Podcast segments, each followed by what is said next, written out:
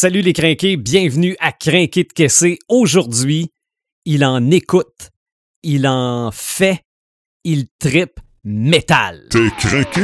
Ok, mais craqué de caissé. Donc, bienvenue à un autre Crinqué de Caissé. Je m'appelle Sylvain, The Animator Bureau. Crinqué de Caissé, contrairement au podcast des Crinqués où on parle d'un thème, ben Crinqué de Caissé s'intéresse aux Crinqués peu importe le thème, peu importe sa passion. Et aujourd'hui, on parle d'un heavy metal dans la tête, dans le corps, partout. C'est un vrai, vrai tripeux de métal. Il est guitariste, entre autres, pour le groupe Unveil, bassiste aussi pour l'hommage à Rammstein, qui est Rammstein. Alain Robitaille, salut. Salut, salut. Comment ça va? Ça va super bien, toi? Oui, ça va bien, certain. Regarde, on va... là, la, présentation officielle est faite, là, mais on va mettre les choses au clair pour les auditeurs. Là. Toi et moi, là, euh, on se connaît depuis probablement plus loin qu'on est capable de se rappeler. Et, ah, c'est sûr.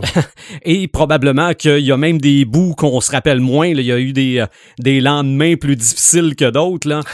on, on a tripé métal ensemble, on a fait semblant de faire de la musique ensemble, on a fait pour vrai ensemble et on a fait de la radio ensemble euh, quand j'avais même pas l'idée de faire de la radio dans ma vie. Euh, toi, je sais pas si tu avais l'idée de faire du métal dans ta vie à ce moment-là, mais c'était un show de métal qu'on faisait. Te rappelles-tu du nom? Euh, je pense que c'était les maîtres du métal. C'est exactement ça. C'était les maîtres du métal au cégep de Sherbrooke. Puis je le ben, dis C'est sûr à ce moment-là, moi, c'était pas dans mes plans de faire de la musique à ce point-là. Là. Mm-hmm. Moi, je, je tripais métal comme toi dans le temps. On écoutait de la musique, puis c'était notre vie. là. C'est ça, exactement. Puis je l'ai souvent dit après. Plus tard, moi, j'ai continué de, la radio, de faire de la radio. Toi, tu as continué de faire du métal. Mais le, le heavy metal, là, on a posé la question pendant le podcast des Crinqués, mais je te la pose. là. C'est quoi le heavy metal? Eh ben, ça, c'est pas une question facile. Non, hein? non. Le heavy metal, euh, c'est une musique qui se veut, je te dirais, peut-être euh, sur la marge. Mm-hmm. C'est pas supposé être grand public, sauf que le heavy metal d'hier, s'est rendu la musique d'aujourd'hui. Oui. On regarde des chansons comme Iron Man de Black Sabbath. Mm-hmm. Euh, il y a 20 ans, c'était une chanson heavy metal, personne jouait ça. Oui. Puis c'est rendu des thèmes de films, ça joue à radio, c'est rendu la musique qui est beaucoup plus acceptée. Oui. J'ai fait jouer Paranoid dans une émission euh, euh, grand succès classique du midi fait que ça Je suis sûr que ça a bien passé. Ça a très bien passé. Bon, ça, ça, ça détonne un peu du reste, là, mais ça pensait bien pareil. Euh, mais ça reste quand même quelque chose d'un peu rebelle, le heavy metal. Oui. Ah oui, ça c'est sûr. Si c'est trop conformiste, on tombe plus dans le rock à ce moment-là. C'est ça, exactement, le hard rock. Euh, pour toi, le heavy metal, c'est venu comment? Le heavy metal, moi, ça a commencé euh, début du secondaire. OK. Avant ça, au primaire, j'étais un gros fan euh, de super-héros. Mm-hmm. Puis quand je suis arrivé au secondaire, j'ai découvert Kiss. Oui. Kiss a, tout changé. Là. Mm-hmm. À partir de ce moment-là, j'ai fait comme OK, ouais, les super-héros, c'est le fun, mais eux autres sont encore plus le fun. C'est ça. Ben, il y avait un petit côté super-héros dans Kiss, là. C'est sûrement ça qui m'a attiré au début. Mm-hmm. Parce que chez moi, j'étais le plus vieux, donc j'avais pas de grand frère, grand sœur qui m'initiait à la musique. J'avais la musique de mes parents. Fait que Kenny Rogers, Luis mm-hmm. Mariano. ce qu'il y avait de plus métal dans la maison, c'était probablement Michel Fugain. Et le Big Bazar. Ça, je me rappelle, je l'ai écouté cet album-là. C'était comme ce qui brassait le plus dans la maison. Bon. Mais quand Kiss est arrivé, là, c'est comme, OK, on oublie ça, on repart à zéro. Là. Mm-hmm. Fait qu'il y a eu cette période Kiss, évidemment, à laquelle j'ai participé moi aussi, ce qui fait que t'as commencé à faire semblant de jouer de la musique avec ça aussi. Ton premier tribute band, c'est un groupe de Kiss. Effectivement, mon premier tribute band, c'était un band de Kiss, oui, au secondaire. Ah oui. Euh, à ce moment-là, euh, je savais pas jouer de musique. Fait que j'avais aucune idée c'était quoi jouer de la musique. Fait qu'on faisait semblant. Mm-hmm. On a fait ça quand même euh, ben, un an, deux ans. Ben, deux étés certains. Oui, c'est sûrement, hein, hmm. une couple d'années. Oui. Puis tranquillement, pas vite, ben là, on, s'achète des guitares, on s'achète des choses, puis on commence à faire assemblant, d'essayer de jouer, là. Oui, ben je, vais te rappeler, puis je m'excuse de, de temps de le faire dans la plaie, là. Ça a fait 40 ans ce printemps. Hum. Le, le, le gros show dans une école secondaire, là, avec des bonbons qui nous revenaient par la tête, là. Aïe, aïe, aïe, je suis retombé sur les photos de tout ça il n'y a pas longtemps. OK, bon. Ouais. Et après ça, ben, on s'est mis à jouer de la musique pour vrai, c'est sûr. Puis là, je pense qu'on a aussi, puis là, tu vas, tu vas peut-être me, me- me rappeler des souvenirs, là, parce qu'on a lâché Kiss pour upgrader. C'était comme ça qu'on voyait ça dans le temps. Là. C'était, c'était comme devenu un peu gênant là, de triper sur Kiss. Là, là on s'est mis à triper sur autre chose. Là. Ben, au début, c'est sûr, il y avait Kiss, puis il y avait tous les autres groupes qui étaient pas bons. Parce que dans notre Ouais. tête, il y avait juste Kiss Exactement. qui existait. Ben oui, euh, absolument. Les là, autres faisaient, pas ils essayaient de faire pareil. Oui, c'était des, des pâles imitations. Puis là, oui, c'est vrai, on a commencé à ouvrir nos horizons. Je me rappelle, euh, il y avait dans le temps, il y avait Ted Nugent, il y avait Rainbow, il y avait Deep Purple, il y avait plein de groupes qu'on découvrait à ce moment-là. là. Mhm. Ozzy. Ozzy, ben oui. Ozzy, Hey, Black Sabbath. Ozzy, hein? Parce que Oui. c'était l'époque où Dio est arrivé avec Black Sabbath, je pense aussi.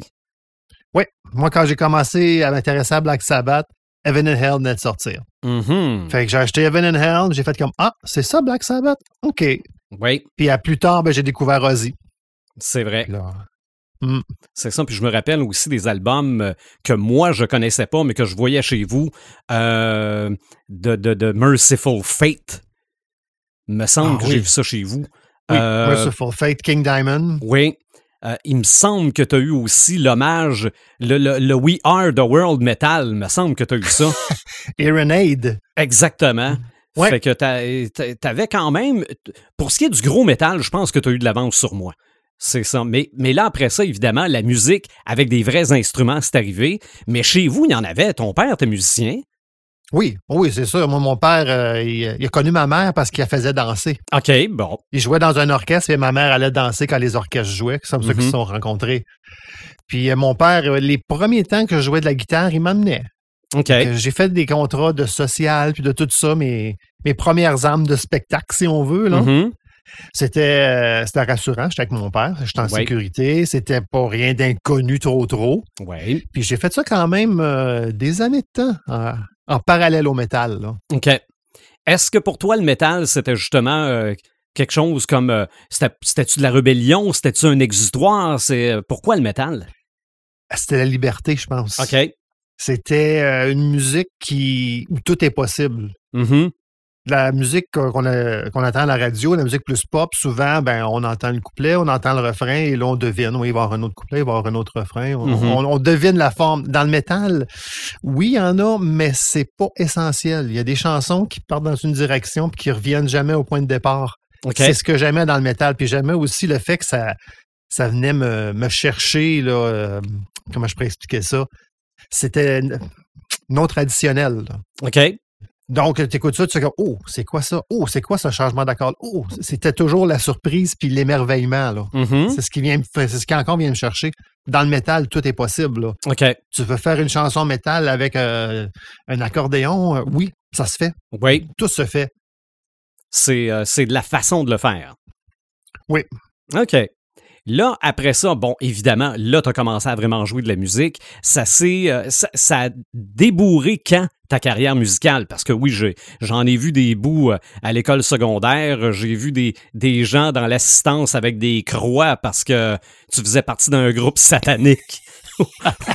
ou, jugé satanique pour euh, X raisons. Mais après ça, là, quand, là mettons, là, si, si je fais la comparaison avec le hockey, là, bon, euh, il y a du hockey dans rue, il y a du hockey dans la Ligue nationale, puis il y a plein d'étapes entre les deux. Là, là ce qu'on a parlé à date, c'est pas mal le hockey dans rue. Là.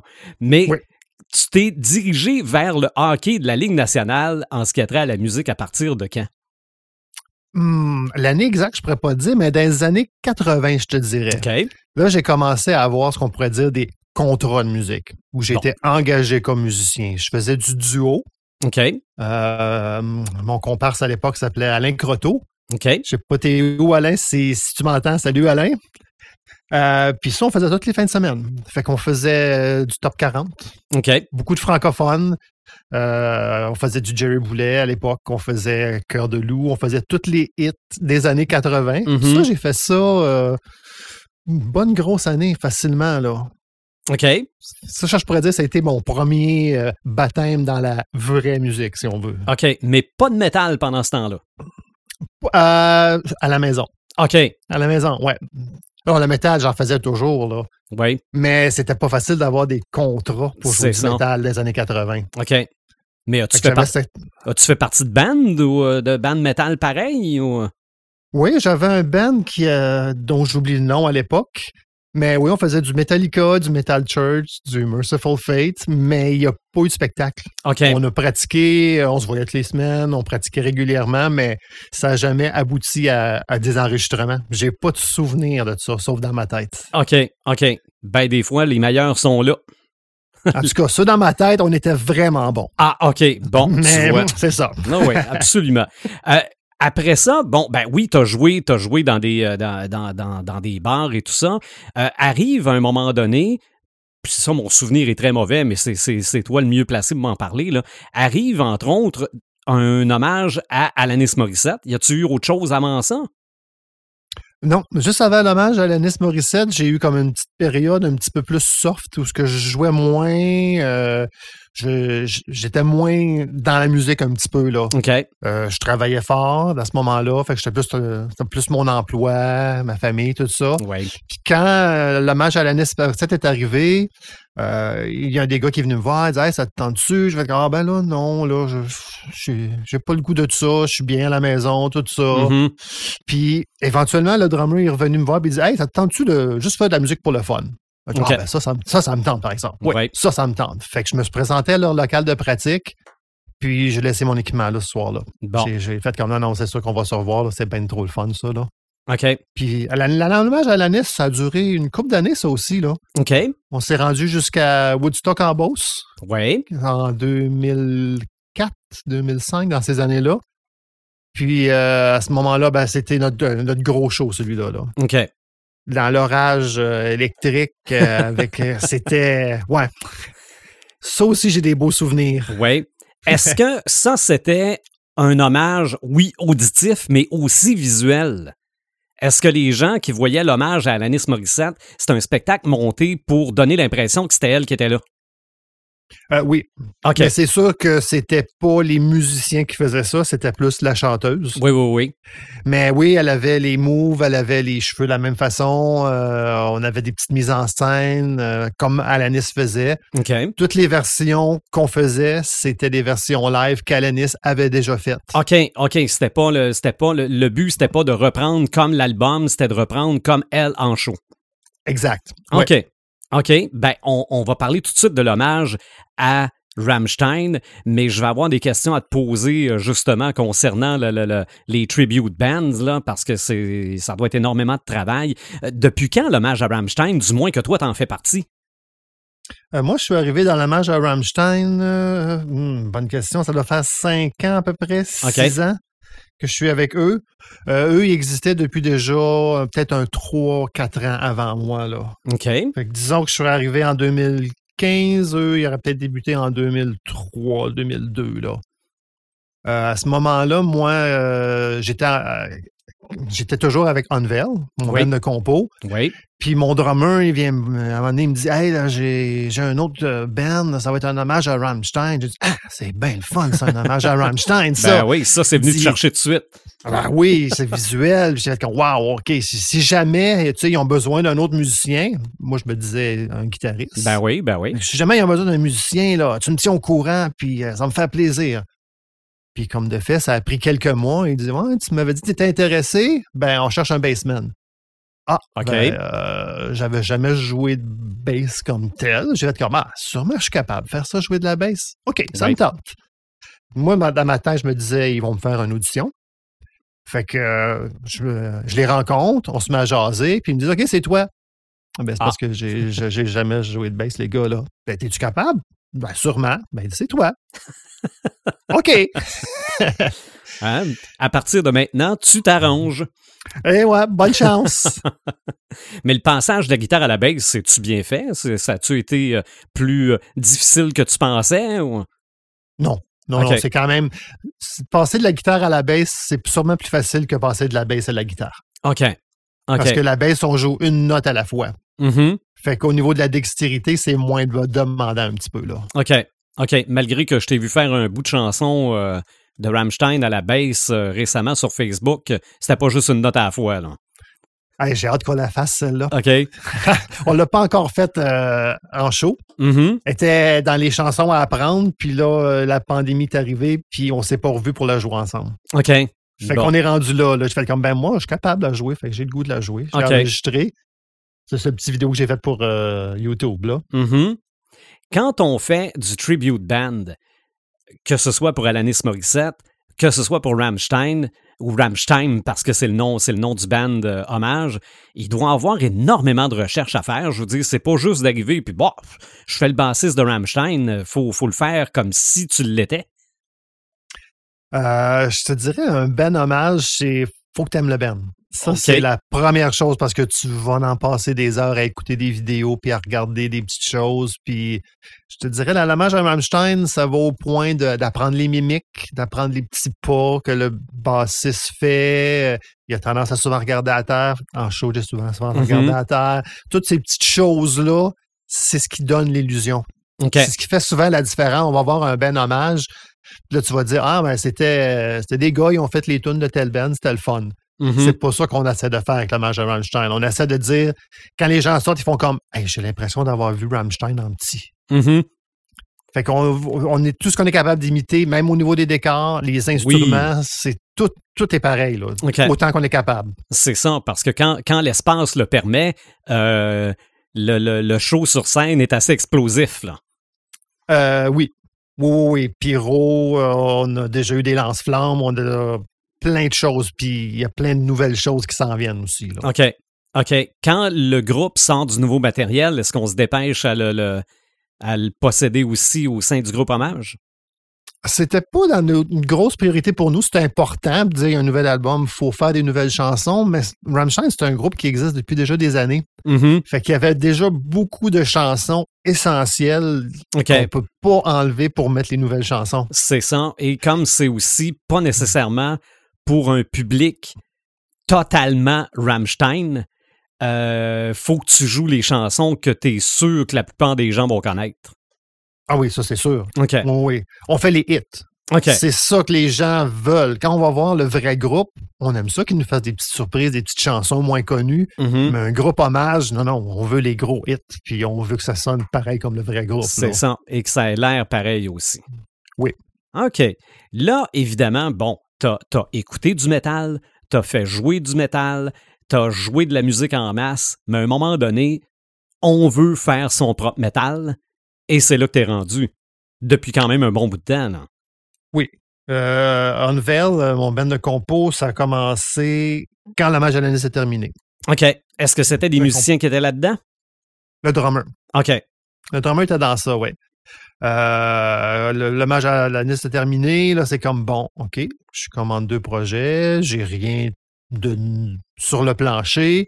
J'avais déjà des compositions pour mon plaisir, là, que j'avais pas vraiment le but de les publier. C'est comme pour moi. Puis là, j'ai fait comme bon, ben là, j'ai plus de groupe, qu'est-ce que je fais? J'ai appelé le drummer de la Magie à Ouais. parce que je savais que lui aussi, il n'y avait plus de groupe. je disais, ça te tente-tu de faire des compos? Il dit Ah ben ouais, puis là, il dit euh, notre chum, là, Eric Lee, là, lui, là, euh, je suis sûr que ça a été entré, lui aussi, il en fait des compos. Ah ben parfait. Je l'ai appelé, puis quelques semaines après, on se voit un local, puis c'était parti. OK. Ça, Ça n'a jamais arrêté depuis. OK, la, la- la chimie s'est faite tout de suite? Ben, c'est des vieux amis. Mhm. Dire, C'est des gens avec qui je jouais avant de faire des OK. compos. Là. OK. C'est des, des amis que depuis des années. Là. OK. Trio au départ? Trio, ça a été un trio pendant plusieurs années. OK. Puis euh, c'est moi qui chantais parce que c'est moi qui écrivais les chansons. Mhm. Puis les autres ne voulaient pas s'aventurer devant un micro. OK, bon. Bon, je les comprends. Fait que euh, euh, on a fait plein de shows à trois. On a Oui. fait des premières parties, des spectacles. Puis de temps en temps, on collaborait à gauche et à droite. Puis on a collaboré avec une artiste de Sherbrooke, euh, Inner Voice, Oui. Joël Nolin de son vrai nom. Puis euh, on a fait plusieurs collaborations, des spectacles. Je faisais des apparitions sur des shows. euh, puis à un moment donné, on a fait un spectacle spécial pour venir en aide aux disquaires indépendants de Sherbrooke. Oui. Puis là, le- la formule, c'était, ben, on, Unveil va aller jouer les tunes de Inner Voice. Oui. Et après ça, Inner Voice va faire les bacs vocales sur les tunes de Unveil. Bon. Puis je te dirais, ce soir-là, à deuxième chanson du show à peu près, ouais, là, j'étais comme, non, non, Joël, elle va rester, là. Oui. C'est pas vrai, là. Elle va rester, puis elle va s'en aller en avant parce que c'est ce genre de voix-là que moi, Ok. je trouvais que ça Ok. prenait pour ce band-là. Là. Finalement, elle, elle était censée faire les bacs vocales ce soir-là. L'avais-tu fait- l'avais-tu laissé faire le lead? Non, il n'avait pas laissé faire le lead parce qu'on avait quand même pratiqué le show comme OK, ça. OK. Mais elle avait déjà fait des leads avec nous autres. On l'avait fait embarquer à l'improviste, un spectacle qu'on avait fait au bar Le Magog. Oui. Hey, Joël est là, monte sur scène. Tu veux-tu faire une chanson? Je connais pas de chanson. Tu connais Paranoid de Black Sabbath? Un petit peu. Bang, on l'a fait. Un petit peu, c'est en masse. C'est assez. Donc, elle fait partie du groupe, mais ça commence par des chansons auxquelles elle n'a pas participé. C'est le premier album. Ouais. Totalement le premier album euh, où il y a des chansons euh, sur lesquelles elle avait participé sur, euh, sur le premier? Premier album, non.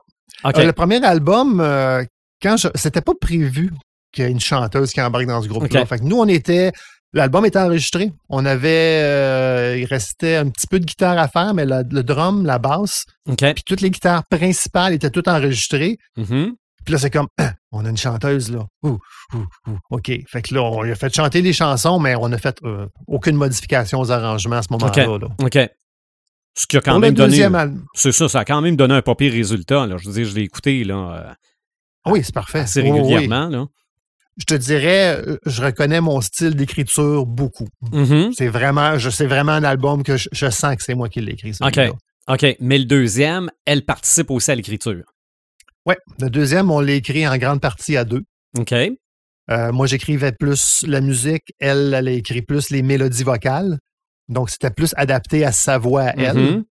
Ce qui a donné un résultat qui, oui, j'ai euh, j'ai adoré ce que ça a donné comme résultat. Euh, Est-ce qu'il y en a un troisième en préparation? Il y en a un troisième en préparation. C'est sûr qu'au moment où on se parle, tout est décalé. Oui. Euh, oui, on a quatre, cinq chansons décrites. On n'a pas été capable de les jouer ensemble. à date. OK. Hmm. Mais moi et Joël, on se voit quand, quand on est capable, puis on continue quand même à composer. Là. OK. Donc, Le, but, le but, ça va être d'avoir l'album peut-être euh, 2021. OK. Ben, moi, je pense que c'est fort possible. hein. Mhm. Dépendamment comment les choses évoluent sur la planète ça. Terre. Ben oui, absolument. Ce qui fait qu'à un moment donné, quand justement tout ça va avoir évolué, les spectacles aussi vont revenir. Euh, des spectacles heavy metal au Québec. Bon, oui, il y a une scène heavy metal au Québec. Oui, définitivement. OK? Probablement que les groupes, vous connaissez pour la plupart d'entre vous autres aussi. Beaucoup, oui. Oui. Euh, Est-ce que c'est une scène heavy metal en santé? Y a-tu moyen de donner des shows euh, quand même de façon régulière? Euh, oui. Oh oui, oui. Il y a plusieurs en- les lieux de diffusion. Il y en a quand même beaucoup au Québec qui sont pour la scène métal, puis la scène vraiment locale aussi. Là. OK. Un band qui veut vivre de tout ça, c'est sûr que c'est beaucoup d'ouvrages, mais oui, il y, a des, il y a des places au Saguenay, il y a des places euh, en Ontario, il y a des places au Nouveau-Brunswick. euh. Il y a plein de places pour jouer. là. OK. Ben, en tout cas, je vais, je vais te souhaiter de, de, de, de recommencer à jouer et avec Rammstein et avec Unveil le plus rapidement possible. Puis en plus, euh, ben, malgré que la, la distanciation à deux mètres peut peut-être se faire en studio, donc vous allez peut-être pouvoir être bon pour enregistrer au moins l'album, là. mais euh, Je te dirais, ce qui nous retarde présentement, Mhm. c'est les arrangements. c'est ça. faut, faut se mettre toutes les, toute la band ensemble, puis jouer les chansons, voir qu'est-ce qui marche, voir qu'est-ce qui marche pas avant de pouvoir enregistrer. OK. Ça, c'est ce qu'on n'est pas capable de faire encore. là. OK. OK. C'est-à-dire, on se réunit, puis on, les, on le joue, puis OK, on l'essaye un petit peu plus vite, un petit peu plus lent, on essaye-tu de rallonger ci. rall- C'est quand on est toutes les, la gang ensemble que ça, on le sait. OK. On a posé la question à l'auteur d'un livre sur le heavy metal dans un podcast décrinqué sur le heavy metal, mais je vais te la poser à toi aussi. Quelqu'un qui ne connaît pas le heavy metal, tu lui suggères de commencer par qui, par quoi? quelqu'un qui est vraiment vert, quelqu'un qui connaît pas ça beaucoup, je commencerais vraiment par le classique metal. Oui. Les, euh, les Dio, les Judas Priest, les... c'est des chansons qui probablement. On les a peut-être entendues, ces chansons-là. OK. Fait que C'est peut-être un petit peu plus familier, quelqu'un qui dit Ah, moi, j'ai jamais écouté de heavy metal, mais tu lui fais entendre Breaking the Law de Judas Priest, ça fait comme Ah, ouais, ça, je, Finalement, je connais ça. J'ai peut-être déjà entendu, ouais. Il me semble que je connais ça, puis il me semble que j'aime ça en plus. Que ça, serait, un bon point de départ, ça. Oui. Ben, je regarde, je suis parfaitement d'accord avec ça. C'est comme ça que nous autres, on a commencé. Ouais. C'est avec Judas Priest qu'on a décidé de mettre des, euh, des bracelets à pic. Eh boy, oui. C'est, c'est- Il y en a-tu encore dans le heavy metal, des bracelets à pic? Oui, il y en a encore dans l'heavy metal. Ouais. OK. Oui, oui. C'est sûr que c'est euh, pas autant qu'avant. Mhm. Je dirais ceux qui ont des pics à cette heure, ils ont des vrais pics, là. OK, Des ouais. vrais gros pics Ouais, ouais, ouais. méchants. OK. Là, on parle, on parle de Slipknot, là. On parle de Slipknot, on parle de tout le black metal norvégien. Oui. Euh, eux autres, euh, ouais, c'est des sérieux, eux autres, là. Je pense, je pense qu'ils sont peut-être un peu trop, même. Oui. Ben, Alain, j'espère qu'on va avoir l'occasion de se revoir euh, dans nos sous-sols respectifs euh, bientôt. Là, que la prochaine fois qu'on va se parler, ça sera pas par, euh, par studio interposé. Là, mais ça a été bien le fun de jaser. Ça a été bien le fun de faire découvrir ton parcours aux, auditeurs, aux crinqués qui, qui nous suivent. Puis tu fais partie des crinqués qui nous suivent en plus. Là. Fait Oui. que je te souhaite un, un bon, une bonne longue carrière dans le heavy metal. Puis de toute façon, même après, moi, je pense qu'on peut sortir le. On peut peut-être sortir le, heavy- le gars du heavy metal, mais pas le heavy metal du gars, là. Fait que euh, on se reparle bientôt. Ben, merci beaucoup, Sylvain. Puis s'il y en a qui cherchent euh, plus d'informations sur Unveil, oui, ben oui. on tape Unveil 616.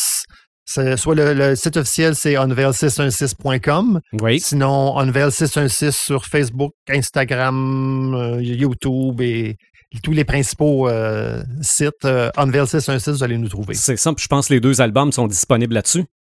Ils sont Ouais, juste les procurer. Oui, il y a deux albums officiels de disponibles. Puis quand on a sorti notre deuxième album, on a fait des vidéoclips pour faire la promotion Oui. de l'album. Mais comme on voulait pas faire du lip sync, on est allé en studio pour on a réenregistré les chansons. OK. Fait que cet enregistrement-là aussi est disponible sur Spotify s'il y en a qui sont curieux. Ça s'appelle The Oblique Session. Absolument. J'ai eu l'occasion d'entendre ça. C'est bien le fun aussi. Ben à bientôt, Alain. Merci. Salut Sylvain. Bye bye. Merci d'écouter Crinqué de Caissé. On se retrouve bientôt.